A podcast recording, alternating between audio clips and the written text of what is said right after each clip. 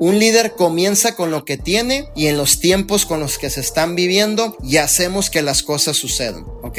Entonces bien importante que ahora le vamos a demostrar al mundo, fíjate bien, en el 2008 hubo una recesión, nació Uber, se creó WhatsApp, crecieron las em, Netflix, crecieron las empresas que dominan ahorita el mundo en una crisis en donde todo mundo lloraba, muchos hacían los pañuelos y se hacían millonarios. ¿De qué lado quieres estar? ¿De aquellos que venden los pañuelos o de aquellos que agarran los pañuelos y están secando sus lágrimas lamentándose de las cosas? Obviamente del lado de las personas que estamos haciendo que las cosas sucedan. Así que vamos a hacer que las cosas sucedan, mis líderes. Vamos a, afirmar que realmente estamos en, la mejor empresa, en la mejor visión, con los mejores CEOs, mejor producto, plan de compensación.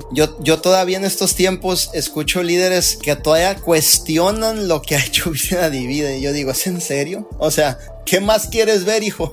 Ya te demostramos que realmente estamos hechos y somos reales, ¿no? O sea, que, que, que somos una empresa que ha logrado muchísimo en tan solo tres años.